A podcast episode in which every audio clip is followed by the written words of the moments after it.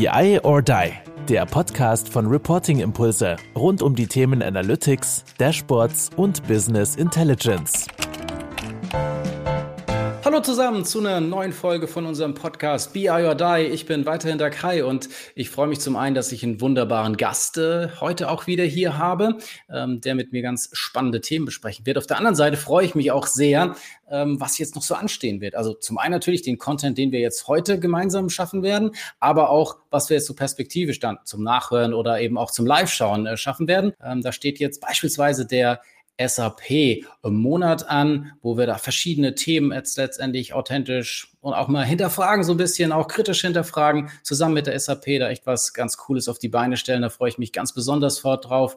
Also da könnt ihr gerne auch nochmal in die Show Notes in den Link schauen. Äh, da gibt's auch beispielsweise die Reporting Impulse Academy, ähm, für die man sich da kostenlos eintragen kann. Also da ist schon echt sehr, sehr viel geboten. Zu dem Content, den wir da über Podcast und Stream raushauen, kann man auch äh, da sein Know-how in Bezug auf Dashboarding und Self-Service nochmal weiterbringen und natürlich auch neben unserem Podcast die ganzen, ja, visuellen oder audiovisuellen Formate, wo ihr auch unseren heutigen Gast vielleicht schon herkennt. Er war nämlich auch schon zusammen mit Teuger bei den Data Jobs. Es gibt ja auch noch weitere Formate wie den Data Talk oder eben auch BI or Die Live, immer freitags, alles so ab 10 Uhr. Und ähm, ja, jetzt habe ich ja schon sehr, sehr viel gesagt und jetzt endlich möchte ich aber auch mal Hallo sagen. Hallo Sebastian, sehr, sehr schön, dass du jetzt auch noch mal ein zweites Mal dir die Zeit nimmst, gemeinsam Content mitzumachen. Ich freue mich riesig drauf. Schön, dass du da bist. Hallo Kai, sehr, sehr gerne. Ich freue mich auch. Hat sehr viel Spaß gemacht beim letzten Mal. Das hoffe ich jetzt mal, äh, dass, dass ich das dann mindestens äh, dieses Spaßlevel äh, halten kann. Ja, sonst ähm, das Einzige, was ich jetzt bei dir im Hintergrund ja auch noch sehe, du hast da eine Windkraftanlage oder ein Windrad zumindest stehen. Erinnert mich so ein bisschen auch noch an, an meine Abschlussarbeit, an meinen Master, wo ich tatsächlich auch mal in, in diese Richtung was versucht habe zu schreiben, äh, im Sinne von, okay, wie ist eigentlich ähm, die Expansionsstrategien der, der deutschen Windanlagenhersteller äh, zu dem Zeitpunkt gewesen? Ähm, hat mir tatsächlich auch relativ viel Spaß gemacht, aber so viel mehr kann ich jetzt gar nicht zu Windkraftanlagen sagen. Und bei euch oder bei dir ähm, ist es ja auch, glaube ich, nur ein Aspekt. Ich meine, eure Firma Orsted hat ja die Vision, so die ganze Welt möglichst vollständig nur mit, mit grüner Energie zu betreiben. Und da ist sicherlich auch die, ähm, die Windanlage ein Aspekt davon. Aber magst du einfach mal ein bisschen was zu dir, ähm, zu euch sagen, was du so den ganzen Tag machst und äh, da mal einen kleinen Einblick geben? Ja, sehr gerne. Also ich bin generell ähm, Berater, Trainer für den Bereich Lean Management, ähm, für den Bereich Change Management, bisschen Digitalisierung, ne? können wir vielleicht später mal rauf im Wind bin ich jetzt seit über zehn Jahren aktiv. Ne? Also ich habe angefangen damals beim Deutschen Windenergieinstitut, da habe ich als Elektroniker noch Anlagen vermessen, ähm, habe dann ähm, dort den technischen Service übernommen, bin dann in die, äh, habe die Seiten gewechselt, bin auf die Herstellerseite gegangen, habe dann die, äh, die, Geschäftsstrategie so ein bisschen mitentwickelt als Geschäftsführer einer der GmbHs von dem großen deutschen Windenergieanlagenhersteller aus Aurich. Und dann bin ich 2019 äh, zum, zu Orsted gekommen jetzt und äh, dort als interner Berater und kümmere mich dort um Optimierung, aber auch viel im Self-Service-Sinne, wie ihr das macht beim, bei dem BI. Ähm, also, dass wir die Sites, also die unterschiedlichen Standorte, die die Offshore-Windparks betreuen, in die Lage versetzen, ähm, eigenständig ihre Prozesse zu optimieren anhand von Daten ähm, mitunter. Ja. Und das ist halt so mein Hauptaugenmerk, das äh, hau hauptsächlich im Moment für Continental EU, also europaweit hier zu machen. Ja, und da verbringen wir viele, viele, viele Zeit an Prozessen. Gerade sind wir so ein bisschen im Digitalisierungsbereich in Richtung RPA unterwegs, machen da die ersten Projekte im Offshore-Bereich, äh, diese, diese Robotic Process Automation einzusetzen.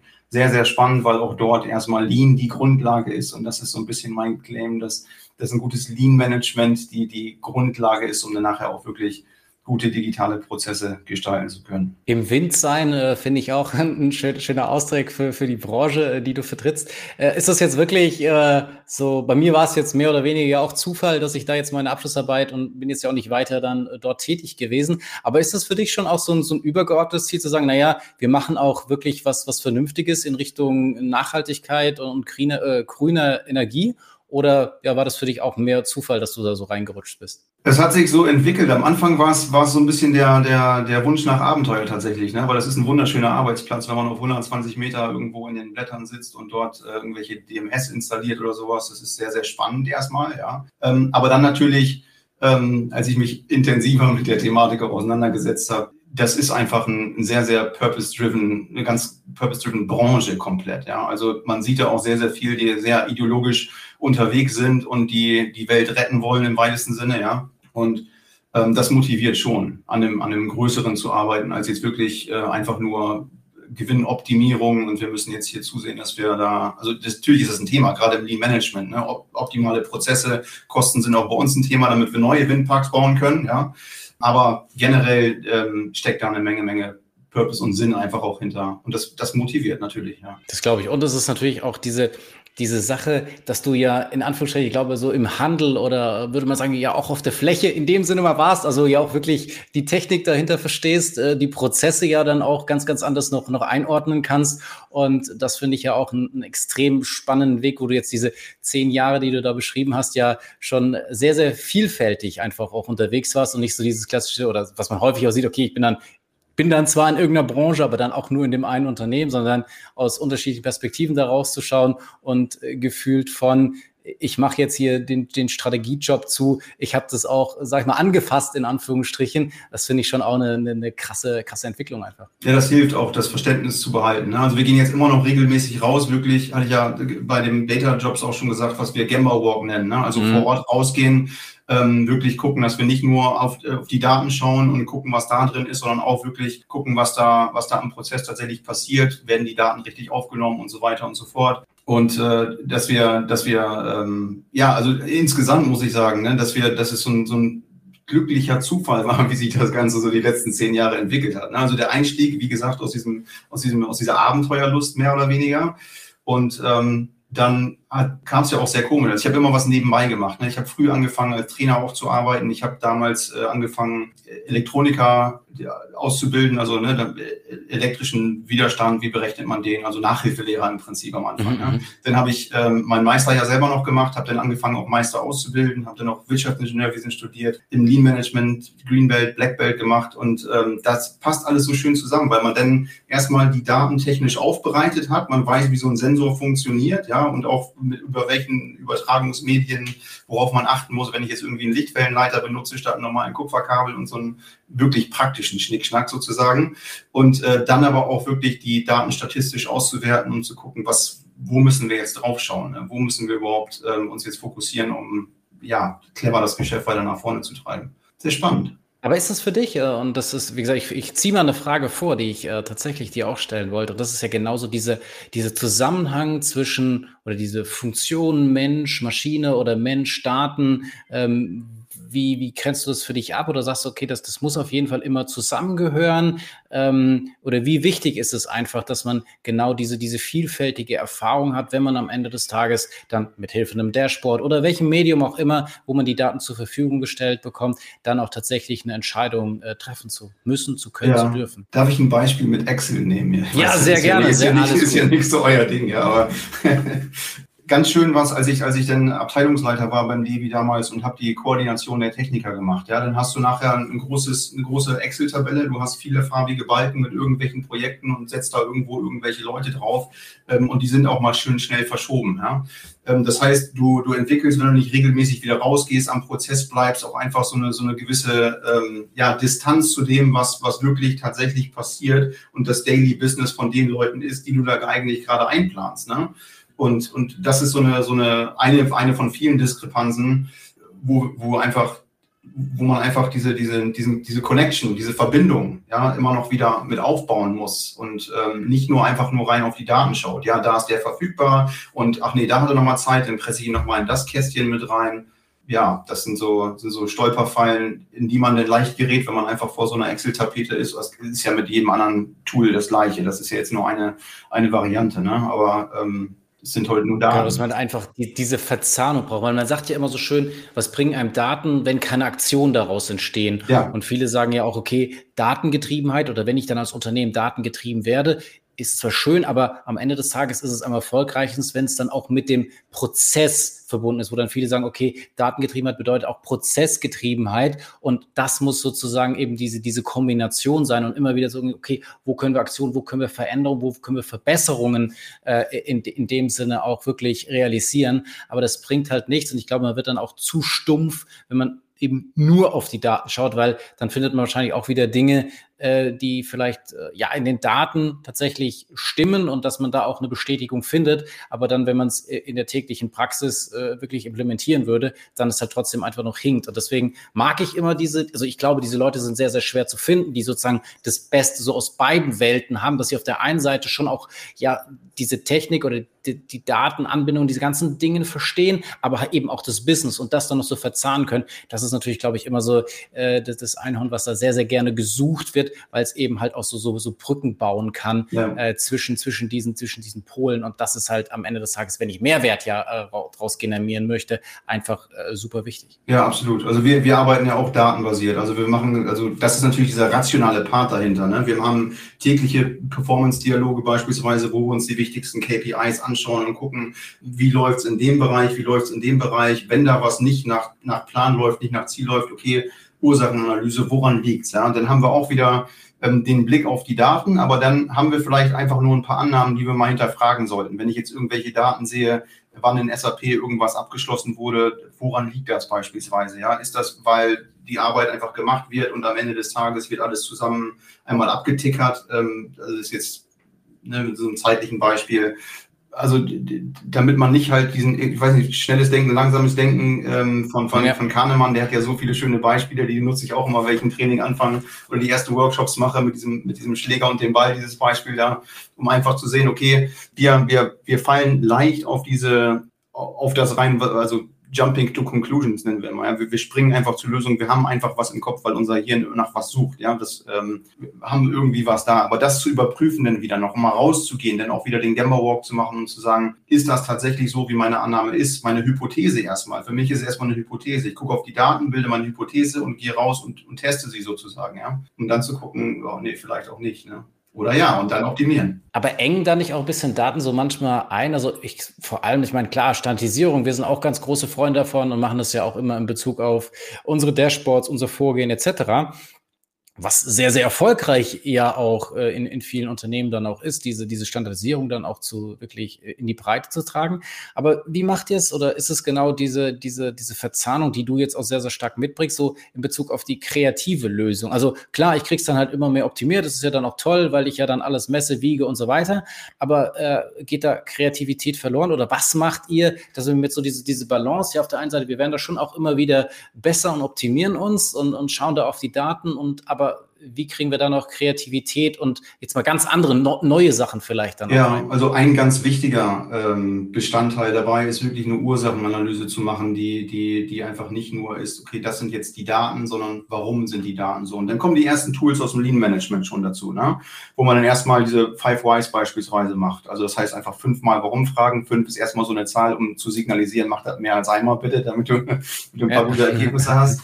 Muss nicht zwangsläufig fünf sein, aber dann wirklich die Leute da hinzubringen und zu sagen, okay, ich glaube jetzt, also Material ist nicht da. Wir konnten jetzt die Anlage nicht reparieren, weil Material nicht da war. Okay, trage ich ein. Und dann guckt man sich das irgendwo nach einem Monat an. Ja, wir sammeln das dann und haben auch noch monatliche Performance-Dialoge und schauen dann, okay, äh, ja, Material war nicht da. Und warum nicht? Ja, keine Ahnung. Also dann lieber gleich am Anfang wenn wir die ersten Analysen machen, schon dieses 5Y anwenden und gucken, was ist da jetzt hinter? Warum ist das Material nicht da? Ähm, ja, war hier nicht auf dem Schiff. Warum war das nicht auf dem Schiff? Hatten wir es vielleicht im anderen Lager irgendwo? Ja, und wenn nicht, warum nicht? Und dann wirklich zu gucken, eine ursachenorientierte Lösung zu finden, um das nachhaltig abzustellen. Nicht damit wir jetzt irgendwie was kurz, kurzfristig lösen und nächste Woche haben wir das gleiche Problem wieder. Das ist immer das, was wir anstreben, nachhaltige Lösungen auch zu finden. Ne? Und dann der, der, der kreative Prozess tatsächlich, ähm, da haben wir auch unterschiedlichste ähm, Ansätze, die wir da wählen. Ne? Also wenn wir, wir machen gerne Workshops zusammen, wenn wir denn Ursachen analysiert haben, ja, und, und speziell auf, auf ähm,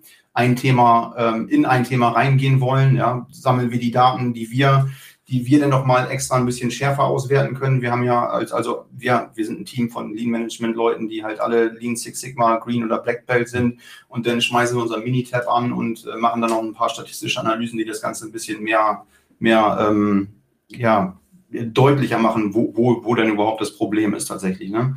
Ähm, und dann wenden wir wieder solche, solche Lean-Tools mit an, wie zum Beispiel das, das Fischgräten-Diagramm, ja, ähm, und dann aber gekonnt durch so einen Workshop geführt. Darum geht's. Das Tool ist dann so ein bisschen, man, man kann unterschiedlichste Varianten nehmen, aber gekonnt durch so einen Workshop geführt und moderiert dass man das vernünftig clustert. Also ein Fischgrätendiagramm ist ja nichts anderes als eine Clusterung von Problemfällen. Ja, du hast gewisse Symptome, die irgendwie zum Problem gehören und dann hast du irgendwo so eine Geräte, da hast du ganz viele Probleme dran und siehst, okay, da können wir mal reingucken, weil du dann versuchst mit einer, mit einer Lösung mehrere Probleme gleich abzustellen. Landet hoffentlich äh, oft, oft beim Management.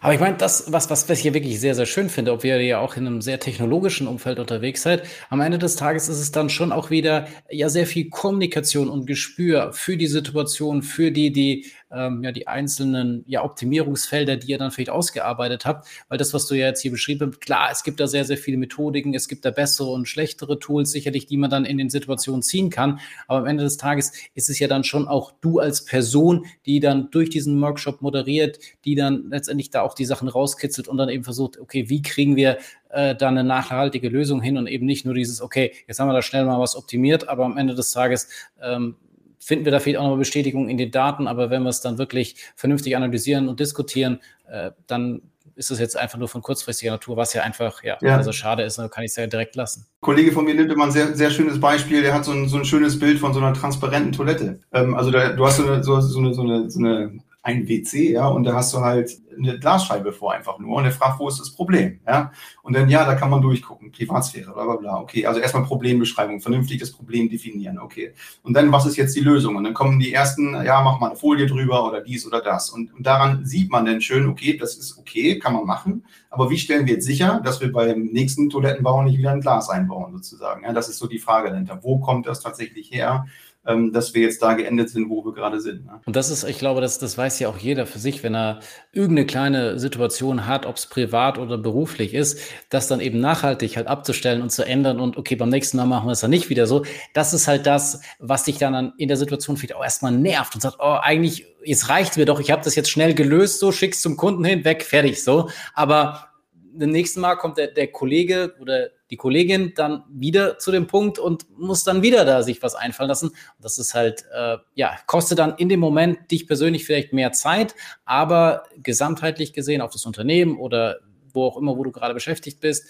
ähm, hilft es natürlich ungemein. Und das, das finde ich so ein bisschen dieses, dieses Harte, dass es halt erstmal durchaus mehr Zeit auch kosten mag, aber der halt dann perspektivisch äh, sehr, sehr viel Einsparung bringt. Wenn das Problem immer wieder auftaucht, dann ist das ja, also dann sind die Leute auch genervt, weil das Problem immer wieder auftaucht. Ach, das hatten wir doch schon zehnmal hier, warum kriegen wir das nicht abgestellt und so weiter. Ne? Also lieber qualitativ einmal eine richtige, richtig, richtig abarbeiten. Ähm, das ist definitiv einer unserer äh, Hauptaugenmerkmale denn tatsächlich. Ne? Aber jetzt haben wir so häufig jetzt auch schon diesen Begriff Lean Management und so in den, in den Mund bekommen. Du hast äh, die Zertifizierung genannt, die ihr auch in eurem Team habt. Aber äh, magst du nochmal so grob, ich meine, du bist ja Trainer, musstest ja wahrscheinlich das, das eine oder andere Mal äh, schon, schon definiert oder äh, mal umrissen haben. Wie würdest du sozusagen diesen, diesen Begriff Lean Management äh, grob zusammenfassen? Ja, also äh, wenn wir es mal einfach übersetzen, dann heißt das ja, äh, es ist, heißt Lean ja schlank, ja. Ähm, und viel geht es tatsächlich darum, ähm, verschwendungsfreie, saubere, fließende Prozesse sozusagen zu machen. Ähm, und ich höre es häufig, das geht bei uns nicht, das kommt ja aus der Autoproduktion und wir sind ja hier nicht am Fließband und das geht ja nicht dauernd, es geht überall. Wir machen sogar im Wind, ja, und es geht im Service, mhm. es geht in, im Aufbau, wir haben Mess, Messsysteme danach gebaut, geht alles. Es sind gewisse Prinzipien, aber es geht darum, äh, Verschwendung zu reduzieren und die Verschwendung ist in der Regel nicht beim Mitarbeiter selber, ja, also nicht, nicht den jetzt irgendwie nochmal äh, zu treten und zu sagen, das kannst du jetzt aber nochmal ein bisschen, ein bisschen äh, schneller hier und auf, ne? Das ist diese Art, sondern wirklich zu gucken, okay, ähm, wo liegt denn systematisch irgendwas vergraben, was den Prozess hier ein bisschen auffällt, ja? Äh, und das wirklich äh, end-to-end -end oder beginning to end, wenn man so will, also eine komplette Supply Chain von vorne aus bis, bis hinten durch ähm, die einzelnen Prozessschritte, was, was passiert da wo, wie, äh, wie ist die Dynamik unter den einzelnen Prozessen. Und da, da haben wir diese Verschwendungskategorien halt, ne? um das mal so grob zu clustern. Da gibt es so ein, so ein Akronym Timwoods, ne? also Transport, Inventory, also ähm, ähm, Lagerware, gebundenes Kapital halt. Ne? Motion, also Bewegung, W wie Waiting Time, also Wartezeiten. Äh, dann haben wir Overproduction und Overprocessing, also ne, Überproduktion oder halt über äh, ja, über Prozesse sind halt einfach Mehrarbeit, was, was, was wir heutzutage unter dem Begriff busy verstehen, äh, wo man aber nichts mhm. Sinnvolles macht, sondern sich einfach nur beschäftigt mit irgendwelchen, müssen nochmal drei Leute drüber gucken, bevor es rausgeht oder so, ja. Und dann haben wir Defects, also, also Sachen, die du nochmal nacharbeiten musst oder so. Und ähm, das letzte ist Skills, also ungenutzte Talente, die dann irgendwo schlummern, die dann halt woanders besser, äh, besser eingesetzt wären im Prinzip. Ne? Wie unterstützt dich da die die Analyse von Daten oder Daten insgesamt oder sagst du, es ist auch an der einen oder anderen Stelle eher, ja, eher nervig? Da, nee, Daten sind, sind absolute Grundlage, um überhaupt zu gucken, wo, wo muss ich was anpacken, wo muss ich einen Prozess optimieren. Weil wenn wir so einen, so einen End-to-End-Prozess tatsächlich haben, ne, wo ist der Bottleneck jetzt gerade, wo, wo macht Sinn, Geld zu investieren? Nicht Gießkanne über alle Abteilungen rüber, sondern wirklich gezielt gucken, hier kann ich was machen, da kann ich was machen. Ist bei der Digitalisierungsstrategie das Gleiche im Prinzip, ja, wo, wo, also kriegt jede Abteilung irgendwie ein IT-Budget von, weiß ich nicht, x Prozent, ja, äh, oder gucken wir tatsächlich, wo können wir jetzt einen Return wieder kriegen? Und da helfen die Lean-Management-Tools einfach, um das zu, zu, priorisieren. Also natürlich ein bisschen erweitert. Ne? Wir haben also der Standard, der einfach nur von, von äh, Fabriktor bis, bis, bis zum Ende der Fabrik geht sozusagen, den kann man ja natürlich auch erweitern, hilft, hilft ja. Ne? Also, und dann Daten natürlich dann erstmal zu fragen, welche Daten brauchen wir überhaupt, bevor wir denn auf, auf, ähm, auf, auf BI-Leute wie, wie euch denn zugehen und sagen, hier, wir brauchen das jetzt mal schön automatisiert, damit wir es jeden Tag auch sichtbar haben, gucken wir uns dann erstmal den Prozess an, von vorne bis hinten, welche Prozesse sind drin, welche Messwerte wären denn jetzt überhaupt relevant, damit wir halt solche Verschwendungskategorien aufspüren können ja, damit wir sehen können, wo wir gebundenes Kapital haben, damit wir sehen können, wo viel Wartezeiten äh, sind und so weiter und so fort, damit wir sehen können, wo es äh, bestimmte Probleme gibt, ja, und dann gucken wir, okay, wo kriegen wir die Daten her? Das, das andere wäre natürlich, also einmal überhaupt zu gucken, welche Daten sind sinnvoll, was lohnt sich jetzt anzuschauen, welche KPIs sind tatsächlich für den Prozess relevant. Und das andere ist dann, wenn wir, wenn wir einen Prozess identifiziert haben, diese ganzen schönen statistischen Tools, also eine Qualitätsregelkarte beispielsweise, ist, ist der Hammer. Mhm. Ja, also ähm, wirklich einfach nur zu sehen, ich habe eine, eine Zeitreihenanalyse im Prinzip und dabei habe ich noch meine, meine, meine Zielsetzung mit drin und ich sehe die Varianz damit drin. Standardabweichung, also du kannst ja nur einen Prozess vernünftig äh, verbessern und das auch messen, wenn er erstmal stabil ist. Also das Stabilisieren, darum standardisiert man ja so gerne, weil man ja eigentlich was stabilisieren möchte, weil ähm, weil wenn ich das mache, soll das das gleiche Ergebnis sein, äh, wie wenn du das machst, ja. Und wenn der nächste kommt, der jetzt kurz angelernt wird, der soll das genauso machen mit dem gleichen Ergebnis wieder, so dass der Prozess stabil ist. Und dann können wir über eine vernünftige Verbesserung auch erst sprechen. Ne? Also Qualitätsregelkarte und also erstmal Value Stream Map, ne, Wertstromanalyse, um zu gucken, wo muss was, welche Daten sind überhaupt relevant für uns, wo können wir, wo können wir was, ähm, also was sollten wir uns angucken und dann diese, diese Zeitreihenanalysen einfach, um zu sehen, okay, wie stabil ist dieser Prozess, welche, welche, ähm, welche Varianz hat er dann auch tatsächlich. Ne? Das wird äh, häufig, häufig ist ja nur der Mittelwert irgendwo drin, aber das ist äh, ist ja dann auch nicht immer so aussagekräftig. Das stimmt. Und da brauchst du natürlich auch genau wieder die Leute, die da das Verständnis auch auf der Fläche in Anführungsstrichen haben, um dann genau das auch bewerten zu können, ob es nicht nur aus mathematischen oder datenperspektivischen Gründen Sinn macht, sondern eben auch, weil sie den Prozess dahinter verstehen.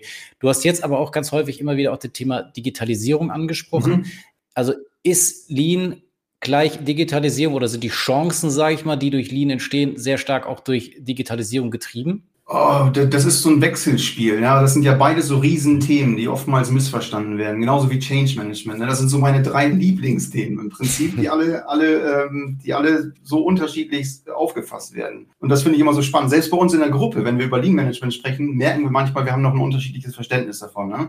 Also wenn ich von Digitalisierung spreche, dann habe ich natürlich von der Hardware bis hin zur Software mittlerweile ähm, ein ziemlich gutes Verständnis von dem, was ich da meine ähm, auch in Richtung KI und, und Process Mining hatten wir uns letztes Mal angeschaut, was es da so alles gibt an ja. Softwarelösungen, VR, AR, für, für welche Businessmodelle macht was Sinn und sowas. Super spannend. Aber dann, dann gibt es auch Leute, für die ist Digitalisierung jetzt mal Paper weg, mach mal ein PDF. Dann haben wir das digitalisiert. Also und, und da ist so die Spannbreite halt, ähm, also es gibt eine gewisse Range.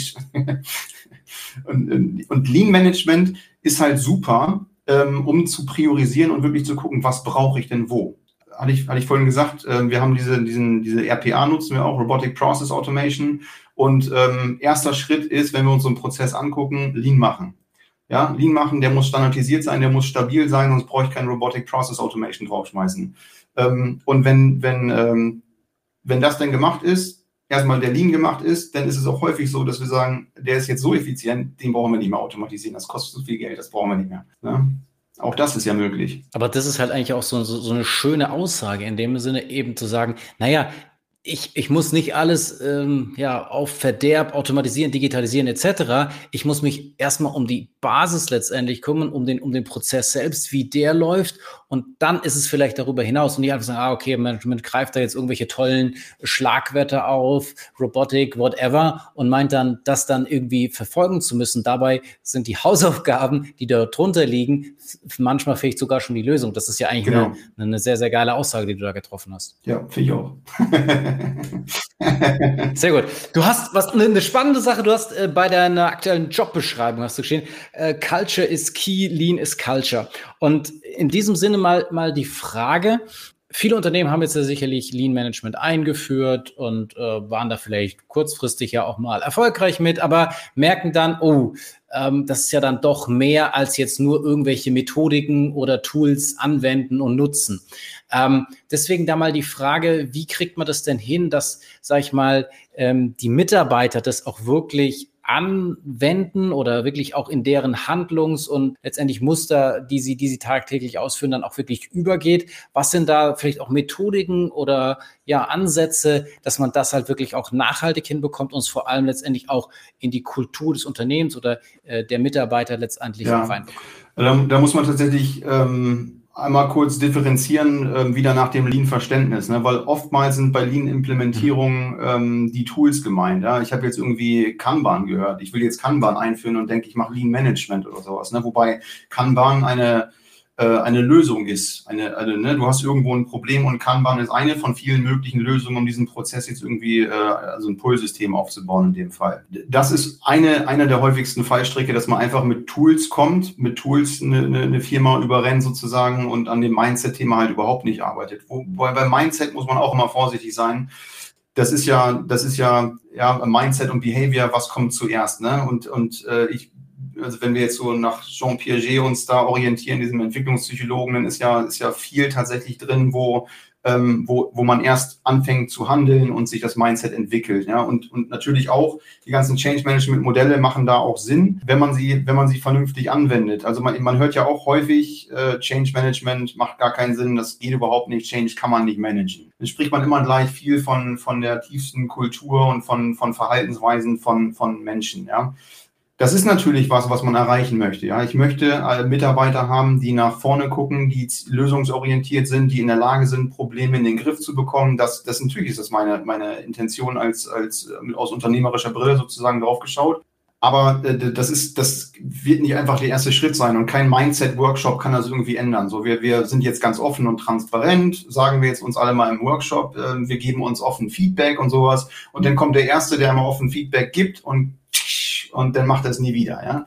Und das ist ja, das ist, das ist gar das, die große, die große Kunst, das, das so langsam ähm, reinzubringen, über Rahmenbedingungen zu steuern, denn natürlich auch, das ist ja eine institutionelle Rahmenbedingung, ist ja der meiste der Begriff, der genannt wird, wo dann, wo dann tatsächlich geschaut wird, was, was beeinflusst diese Kultur jetzt hier überhaupt? Ne? Also haben wir irgendwelche Bonussysteme beispielsweise, die jetzt das eine die jetzt die eine Abteilung abhalten davon, vernünftig mit der anderen Abteilung zu arbeiten. Ja, also Vertrieb typischerweise, der jetzt irgendwie äh, auf Bonus ist und da äh, reinschaufelt und reinschaufelt und reinschaufelt mit der Produktion oder dem Engineering überhaupt nicht mehr spricht, weil es Ne? Who cares? Wir, wir, wir kriegen es hier rein, wir kriegen unseren Bonus dafür. Seht mal zu, dass ihr das jetzt abarbeiten könnt, so nach dem Motto. Aber was wir in dem ganzen Kontext ähm, noch so ein bisschen mit, mit drin haben, ist natürlich klar, sind unsere Führungskräfte alle darauf ausgebildet, ja, auch, auch auf Feedback ausgebildet, auf offene Kommunikation ausgebildet und so weiter, ähm, damit man das überhaupt schaffen kann. Ne? Also wenn du dir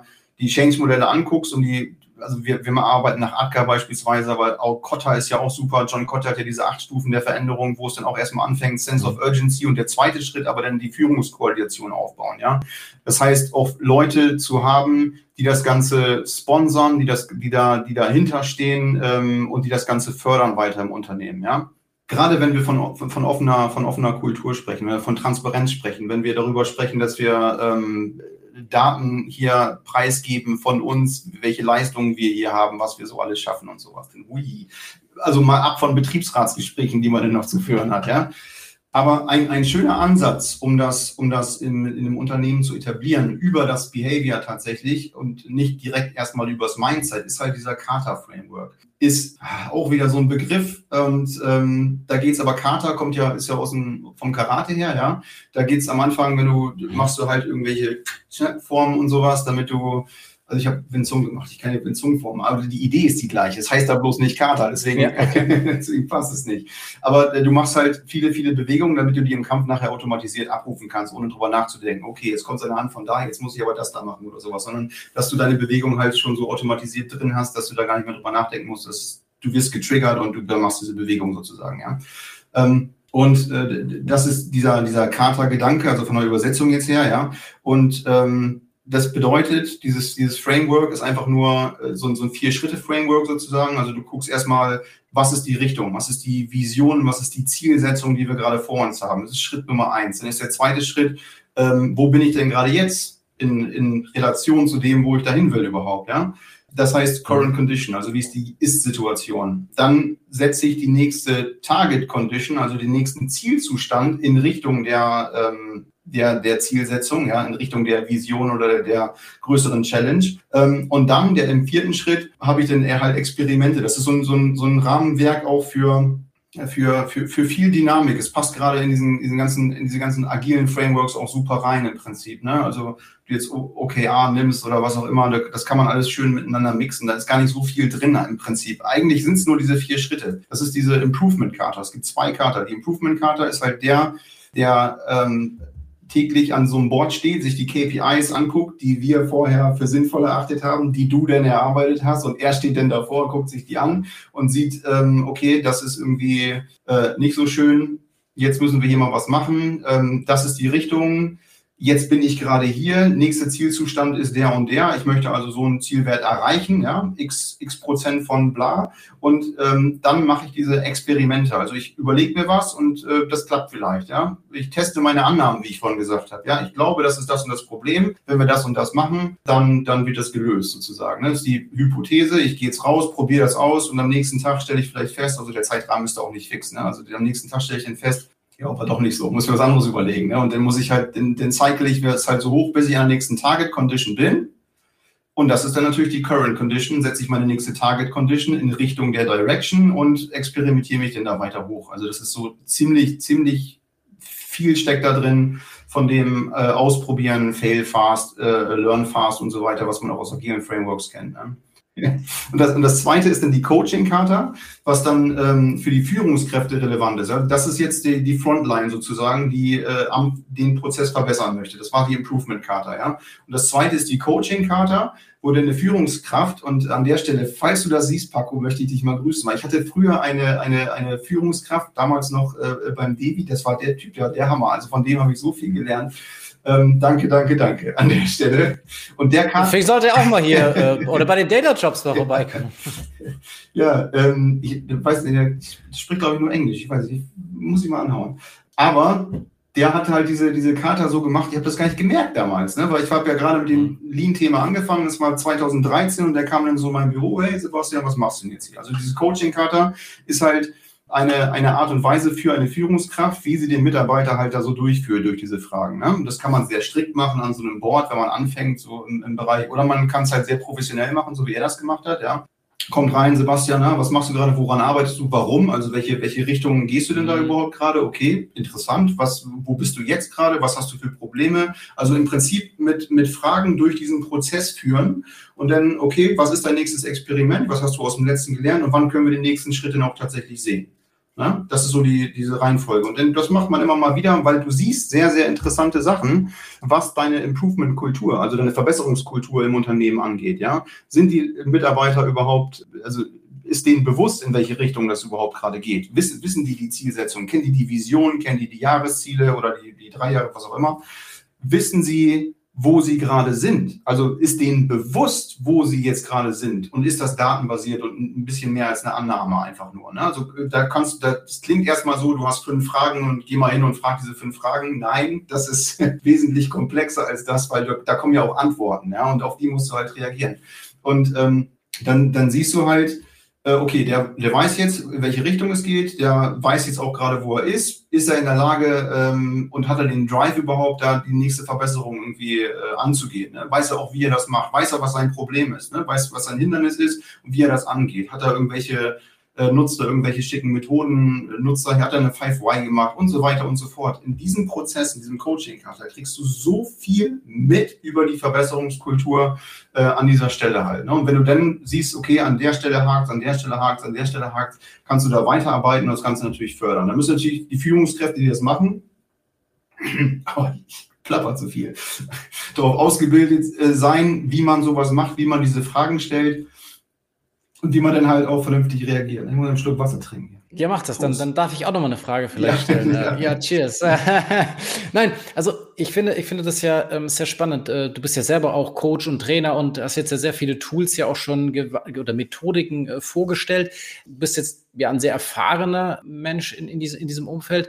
Aber was gibst du denn deinen Coaches und äh, Trainingsteilnehmerinnen in, in dem Sinne mit? Ich meine, es ist natürlich cool, wenn es so viele Methodiken gibt, die ich anwenden kann, aber es kann mich ja auch wieder blockieren. Vorhin, wie du gesagt hast, okay, Five Wise oder oh, Mist, jetzt muss ich hier fünf äh, Fragen stellen oder ähnliches. Also, äh, wie bekommt man da wo, diesen, diesen Drive hin zu sagen, okay, wann kann ich mal fünf Grade sein lassen? Wo muss ich jetzt wirklich hart nach dieser Methodik gehen? Also, kannst du da nochmal so vielleicht auch Leuten, die da jetzt erstmal ja, einsteigen oder das eine oder andere von dir jetzt auch an Methodik gehört haben, sich da auch selber nochmal reinlesen wollen. Also wie kriegst du da so, so eine gute Balance einfach auch hin zu sagen, ich selbst jetzt, wenn du ja auch irgendwelche ähm, du hast vorhin ja auch ähm, die ganzen agilen Frameworks angesprochen. Da ist ja auch teilweise, wenn man sich jetzt total versteift darauf, auch viel Kritik einfach dahinter. So, okay, dann sitze ich nur noch im Ticketing-System, weil ich nur noch darüber kommuniziere und, und solche Geschichten und mir, sag ich mal, der Prozess äh, selbst gar nicht mehr das Entscheidende ist, sondern nur okay, wie halte ich irgendwie dieses, dieses System oder die Methodik am, äh, am Leben, was ja auch nicht äh, ja, Sinn des Erfinders sein kann. Aber wie findest du da immer so einen, ja, einen, einen guten Weg, sage ich mal, diese, diese Methode irgendwo als Unterstützung zu nehmen, aber trotzdem eben auch nicht als in dem Sinne, ja, so harte Orientierung, dass es mich irgendwie auch wieder blockiert. Und was kannst du da den, den Leuten, die da vielleicht erst mit einsteigen, auch mal an die Hand geben? Ja, eine, ganz kurz davor, weil du das gerade sagst mit den agilen Frameworks, ne, hatten, hatten wir letztes auch. Da war eine Teilnehmerin, hatte ich ein, ein Training gegeben zur, zur Einführung von agilen Projektmanagement. Und ähm, die, die, die brachte mich dann auch auf etwas, und das, das liebe ich so am Training, ne? wenn du irgendwie was, was merkst, auf einmal, hast du noch nie drüber nachgedacht. Scrum, alles klar, ja, Scrum, das ja. hat, ne, irgendwie hast du Backlog, Artefakte, bla bla bla. Und äh, dann alleine, ich, ich, ich mag dieses Framework nicht, sagt sie, weil äh, das hat so eine, so eine, so eine aggressive Rhetorik. Ne? Warum muss ich denn sprinten, wenn ich hier arbeite? Und warum Scrum, also dieses Gedränge und sowas. Ne? Da ich so, wow, okay. ja, nie drüber nachgedacht. Ja. Spannend. Aber es genau ist, das ist ja das, wenn man Agilität probiert, ähm, worum geht es denn da tatsächlich? Ne? Wenn wir interdisziplinäre Teams haben, wenn wir schnelle, schnelle Versuche haben und so weiter, das ist ja das, wo es drauf ankommt. Das sieht man im Spotify-Modell ja ganz schön. Ne? Die sagen ja auch äh, äh, Agilität über, über Framework. Das ist, das ist, äh, und da ist sehr, sehr viel ähnlich zu dem ganzen Gedanken im Lean-Management. Ja, wenn ich, wenn ich die, ähm, wenn ich, wenn ich eine Wertstromanalyse anfange, dann ist die erste Frage, was ist Kundenwert? Was, was will der überhaupt? Ne? Also das, dann kann ich darauf aufbauen und dann halt gucken, wie die ganze Reise dann auch auszusehen hat. Aber das war nicht deine Frage. Methodik war deine Frage. Genau, Methodik und äh, wie gesagt, mit der ganzen Methodik, die ich so habe, bin ich da erstmal erschlagen mit oder wenn ich das auch neu mit anfange oder wie finde ich da so diesen Trade-off ja. zwischen, okay, woran muss ich mich jetzt auf jeden Fall halten, aber was eben auch nicht, wo muss ich fünf Grad sein lassen, wo muss ich mich wirklich hart dran halten. Ja, ja, ja genau. Also das ist, was, ähm, was wirkt sozusagen, ist natürlich auch das, das Erste, was zählt sozusagen. Ne? Also outcome-orientiert zu sein was wir, was wir, ähm, was wir machen erstmal, wir, wir haben natürlich Trainings, wo wir einen rein theoretischen Part erstmal machen. Und das ist so ein bisschen, wie heißt es dieses, wie heißt es denn nochmal? 3E-Modell oder sowas heißt es, glaube ich, auch. Aber das ist diese Aufteilung von, von 10, 20, 70. Du äh, lernst etwas theoretisch, ja, da hast du 10 Prozent, wenn wir das erste Mal im Classroom zusammensitzen, dann kriegst du erstmal den, den theoretischen Backbone sozusagen. Da kannst du noch nicht viel mitmachen, aber du hast schon mal irgendwie das Gefühl, dass du was verstanden hast. Und danach geht es dann halt in diese 20 Prozent, wo dann weiter gecoacht wird und danach kommen die Projekte tatsächlich, wo du on the job tatsächlich was machst und das auch weitestgehend alleine, wo wir dann nachher nur noch so eine Art Mentoring anbieten. Okay, wenn du da Probleme hast, dann, dann sag mir mal Bescheid, dann können wir uns das angucken. Aber wir, wir, wir müssen auch klar sehen, dass wir da Grenzen haben, weil, weil du sagst, es sind viele Methodiken und Lean Management ist eine Sache. Six Sigma ist ja wieder eine Wissenschaft für sich im Prinzip. Das ist ja noch eine separate Welt. Ne? Und da, da haben wir natürlich ein gewisses ja, Kern, Kern, also gewisse Kernelemente, ne, was Ursachenanalyse angeht, Problemlösung angeht und so weiter, wo wir dann sagen, okay, das ist Self-Service, das müsst ihr können. Ähm, und wir machen halt diesen Ansatz, wir machen das theoretisch, wir sind die ersten Projekte mit dabei, wir coachen euch damit durch und nachher sind wir als Mentoren dann auch da, wenn irgendwelche Fragen tatsächlich existieren. Ne? Das, ist, das ist mal ein Ding und dann aber wirklich diese Abspeckung auch auf diese Kernelemente und on top, was dann irgendwie noch komplizierter ist, dann sagen wir, okay, wir begleiten das Ganze jetzt einfach mal und gucken, ob wir dich da an der einen oder anderen Position auch noch weiterentwickeln können ähm, in der Auswertung von Daten oder was auch immer. Ne? Aber es ist dann auch so dieses erste schnelle Beschleunigen in dem Sinne, wo man dann ja auch mal Methodik etc. an die Hand gegeben bekommt, aber dann halt so schnell wie möglich in dem Sinne auch wieder in die Praxis gehen, wo man es dann vielleicht wieder relativieren kann oder sagen, okay, in meinem Umfeld äh, ist, ist dies oder jenes äh, funktioniert besser. Das habt ihr ja sicherlich auch an der Teamkonstellation, auch an den Aufgaben, an denen ich da arbeite,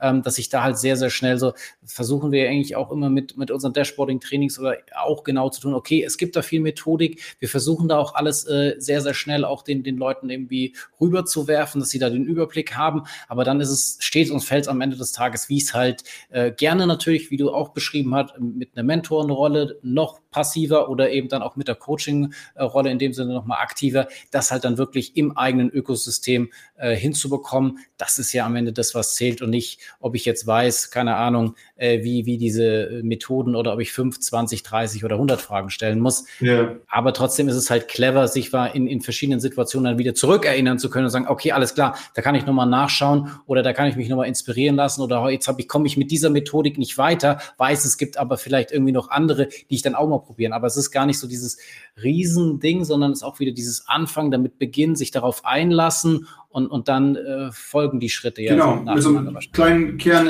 mit so ein paar kleinen Kernelementen starten und dann kann man das über die Jahre dann tatsächlich ausbauen. Ne?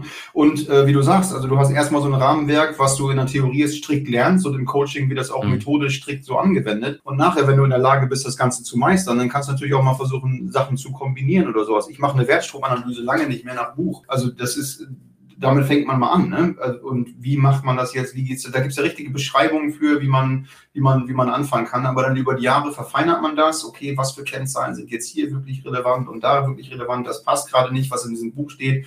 Buch weg. Ähm, kriegen wir jetzt selber hin. Ne? Und äh, dann probieren und, und äh, darüber lernen halt auch. Ne? Ich meine, das zeigt ja auch so, deine, deine, du hast ja das auch so beschrieben, so dieses lebenslange Lernen, was für dich echt nicht nur so diese Phrase ist, sondern ja komplett eigentlich durch und durch geht, was du alles schon gemacht hast, wo du dich hast weiterbilden lassen. Und das ist jetzt auch, was du jetzt gerade eben wieder zusammengefasst hast. Natürlich, es gibt da ganz viele tolle Methoden, aber man muss halt eben seinen äh, Weg daraus auch finden. Man kann sich da vieler Sachen bedienen. Ist ja toll, wenn da äh, clevere Leute schon drüber nachgedacht haben, aber dann trotzdem eben dieses eigene Doing und das nimmt einem halt am Ende des Tages keiner ab.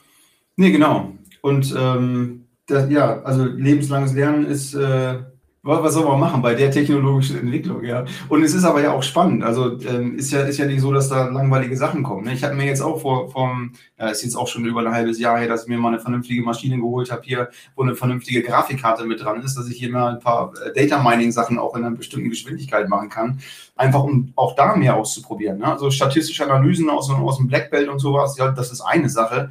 Aber dann, dann, dann kommt das nächste Thema und so, so zieht sich das aber durch, durch die letzten Jahre komplett, weil das macht dann auch immer Sinn und ich kann auch irgendwie was Neues damit anfangen dann plötzlich. Ne? Als ich damals angefangen habe, nach dem Techniker meinen Meister zu machen, war BWL plötzlich mit dabei. Auf einmal konnte ich über Abschreibungen mit, der Leuten, mit den Leuten aus der Buchhaltung sprechen. ja. Und es war ein ganz anderes Verständnis plötzlich vom Gesamtbild wieder da. Ah, okay, ja, das machen wir so, äh, kalkulatorische Abschreibungen hier, da, da, da aha, aha, das kann man berechnen, ist ja faszinierend. Ne? Als ich dann die, die Geschäftsführerrolle nachher hatte, als ich das Studium gemacht habe, dann, dann habe ich mich ganz, ganz viel auch mit psychologischen Themen auseinandergesetzt, weil es mich einfach weitergebracht hat. Ne? Weil, wow, okay, also wenn du so ein, ich hatte 300 Mitarbeiter, ne? wenn du denn da, da, da im Büro sitzt, da gab es manche Tage, da war ziemlich viel Redebedarf auch. Ja? und das war, äh, dann, dann, beschäftigt man sich mit solchen Themen. Da hast du unangenehme Gespräche, du hast Konfliktgespräche. Da ist auch immer mal gut, wenn man sich auch mit dem, mit dem theoretischen äh, Rahmenwerk dazu auseinandersetzt und dann guckt, okay, was kann ich da irgendwie mit draus machen. Ne? Wahnsinn, super spannend. Also das, die Themen sind ja alle toll. Das macht ja. Definitiv. Und ich glaube, wir könnten da auch äh, noch Ewigkeiten wahrscheinlich äh, weitersprechen und äh, überlegen, was da noch alles dazugehört, wie man das noch erweitern müsste. Oder wie gesagt, Change, Lean, das ist ja alles auch, Themen, die an vielen Stellen irgendwie Bedeutung haben. Es ist manchmal vielleicht auch ein, ein, ein bisschen kleiner, als man das ursprünglich vielleicht, vielleicht denkt, oder dass da auch kleinere ähm, ja, Ansätze einfach auch schon helfen können. Also man muss da ja nicht immer der, der, der allergrößte Zampano im, im ersten Schritt sein. Ich glaube, das ist wichtig, dass man halt eben auch mit dieser richtigen Einstellung äh, da rangeht und sich da auch ranwagt. Und das ist ja auch das, was du wieder mit diesem lebenslangen Lernen ja auch äh, beschrieben hast und eben diese Erweiterung mitnehmen. Und ähm, da ist es halt auch nicht mehr dieser, dieser Standardweg, okay, ich muss da irgendwie studieren und, und, und dadurch entwickelt sich das, sondern viele andere äh, Medien, die ich da habe, sei es ein Podcast und ich letzt auch wieder mit, mit jemandem gesprochen, ähm, der so einen CFO-Podcast hat. Der sagt, hey, wie, wie geil ist es denn bitte, dass ich dieses Medium Podcast nutze, um mit anderen Leuten ins Gespräch zu kommen, die ihre Sicht darauf. Und das ist für ihn dann vielleicht halt viel, viel besser, als ein Buch aufzuschlagen oder irgendeine Methodik dann äh, zu studieren. Und so musst du, oder das ist einfach diese, diese großartige Möglichkeit, die wir ja auch in dieser digitalisierten Welt äh, haben, ähm, dass da jeder so seinen Weg oder selbst LinkedIn, die ganzen Posts durchzulesen, Alter, wie, wie, wie, wie krass das einfach ist, was du da manchmal einfach an, an Inhalten rausziehen kannst äh, für dich selbst. Ja. Und, und das ist halt einfach diese, ja, diese Möglichkeiten ist, ist schon brutal. Kann natürlich auch ein bisschen überflutend sein für den einen oder anderen. Ähm, nichtsdestotrotz, glaube ich, ja, muss da, muss da jeder eben seinen Weg finden. Und das ist dann oftmals auch immer wieder dieses Starten, sich trauen, einfach mal ausprobieren, äh, wie du sagtest, ja dann auch mal vielleicht auf die äh, hinfallen und dann wieder aufstehen. Und ähm, das ist halt immer wieder das, was ja auch, ja, du auch immer wieder natürlich sehr, sehr methodisch auch äh, beleuchtet hast, aber am Ende des Tages ja auch ein bisschen beschrieben hast. Ja, und also, was du gerade sagst, ne, welche, welche Medien ähm, es alles gibt, das ist ähm, also auch YouTube beispielsweise, denn Podcast und sowas, ne, das ist, ähm, das, da kannst du dir manches Skript von irgendeinem Professor legst du denn beiseite und guckst dir, guckst dir lieber irgendwie Simple Math an oder sowas und guckst dir da an, wie komplexe Zahlen gerechnet werden, weil die das auch einfach mit so einer schönen Bildsprache noch untermauern. Wahnsinn, was für Möglichkeiten, also die Möglichkeiten sind riesig, ne? Definitiv. Ja.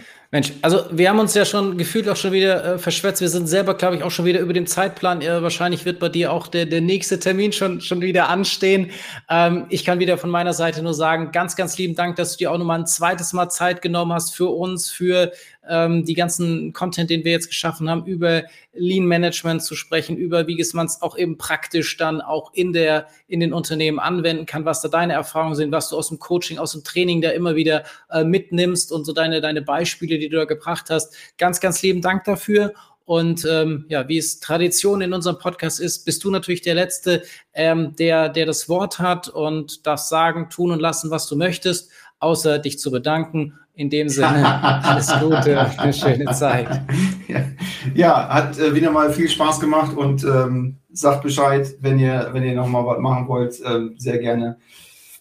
Ist eine super spannende Welt, also um, um das nochmal abzurunden, ja, gerade diese drei Themen, Digitalisierung, Digitalisierungsstrategie in, in diesem Bereich speziell, ne, dann verbunden mit Lean Management und immer den, den Methoden vom Change Management tatsächlich, um um diese ganzen Ideen, die man denn gefunden hat und weiß, wo man was machen muss. Ja, also ich mal den Prozess, ich stelle fest, da ist was sinnvoll und ich mache das und dann will ich auch einen Return haben. Dazu Change Management auch nochmal zu nutzen, ähm, ist eine super, super schöne ähm, Kombination und die kann ich jedem, der sein Unternehmen in die eine oder andere Richtung entwickeln will, nur empfehlen, sich mit diesen drei Themen tatsächlich auseinanderzusetzen, gute Basis zu haben, richtig zu priorisieren und dann auch die äh, State-of-the-Art-Methodik des Change Management anzuwenden, um den Return dann auch zu bekommen, den man sich da erwartet. In diesem Sinne, Kai, vielen Dank. Und wenn man dich natürlich auf LinkedIn oder ähnliches, ähm, ich, ich habe das jetzt übersprochen, dein, dein Dank, ähm, äh, auf LinkedIn kontaktieren möchte oder da nochmal ein paar Tipps oder Literatur, whatever, glaube ich, ähm, kriegt man dich da auch immer ganz gut erreicht. Und jetzt machen wir Deckel drauf und äh, alles gut. Bis dann. Ciao, ciao. Tschüss. Das war BI or Die, der Podcast von Reporting Impulse. Danke, dass ihr auch diesmal wieder mit dabei wart. Wenn es euch gefallen hat, dann hinterlasst uns doch eine gute Bewertung und abonniert den Podcast, um keine weitere Folge zu verpassen. Bis zum nächsten Mal.